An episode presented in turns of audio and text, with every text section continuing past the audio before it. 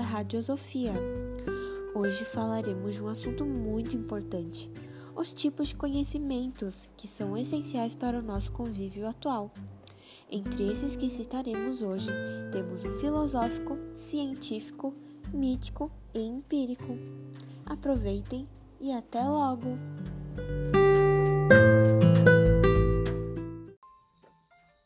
Conhecimento filosófico.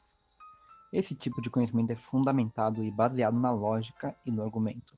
Ele é um tipo de pensamento metódico para responder às perguntas que o conhecimento empírico e científico não conseguem dar uma solução.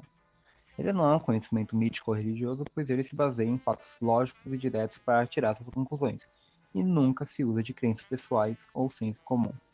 Ele não é conhecimento empírico, pois ele não precisa nem consegue testar na prática todas as suas ideias e pensamentos. E não é um conhecimento científico, pois não é tão rígido, e é aberto a visões de mundo e opiniões desde que elas tenham motivo e lógica. Diante questionamentos que não podem ser explicados com crença nem com a ciência, a filosofia entra para respondê-los, de maneira mais convincente e inclusiva. Por isso, ela nunca será senso comum, ela é aberta a mudanças, e sempre procura conceitos melhores e mais modernos para perguntas já respondidas, além de procurar mais perguntas para responder.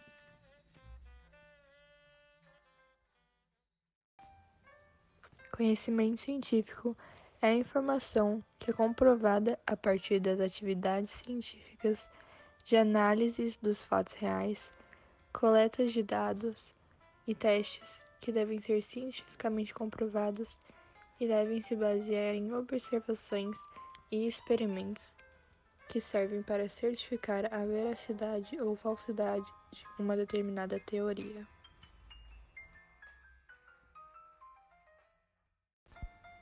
Tem como objetivo apresentar uma solução para um problema proposto. Existem os métodos científicos que são divididos em quatro tipos.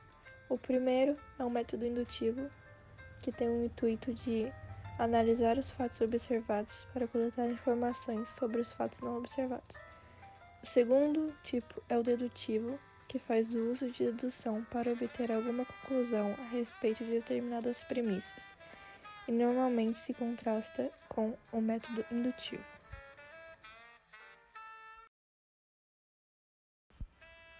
O terceiro tipo é o hipotético dedutivo, que é a construção de premissas de alta probabilidade, e essas construções devem ser baseadas em hipóteses. Então, basicamente, se as hipóteses forem verdadeiras, as premissas também serão.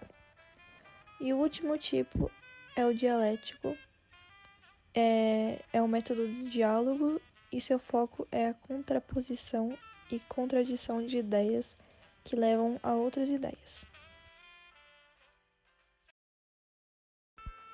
Conhecimento mítico. O conhecimento mítico é aquele que é conhecido através de um relato fabuloso, com alegorias.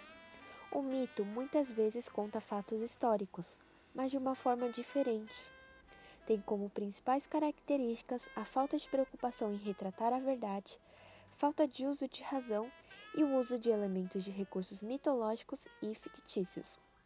Podemos dizer que este tipo de conhecimento é a forma que as primeiras populações humanas utilizaram para a resposta de indagações existenciais, como a formação do planeta Terra e constituição da vida humana ou fenômenos naturais. Além disso, o mito antecede a ciência, que veio a negá-lo. Conhecimento empírico.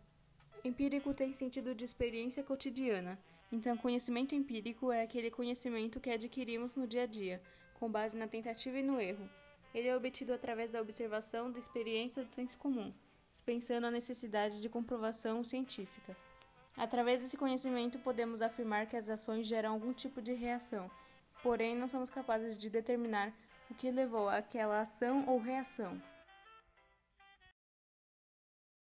O conhecimento empírico pode ser classificado como uma forma de conhecimento superficial, subjetivo, com base sensorial e espontânea.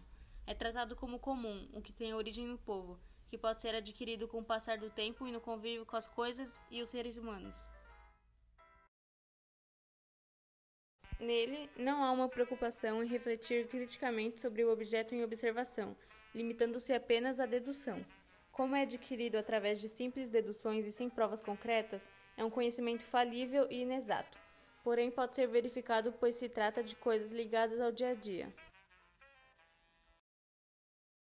Exemplo: um agricultor que, mesmo sem nenhum estudo, sabe exatamente quando plantar e colher cada vegetal. Isto apenas por observar e aprender com os resultados de colheitas anteriores.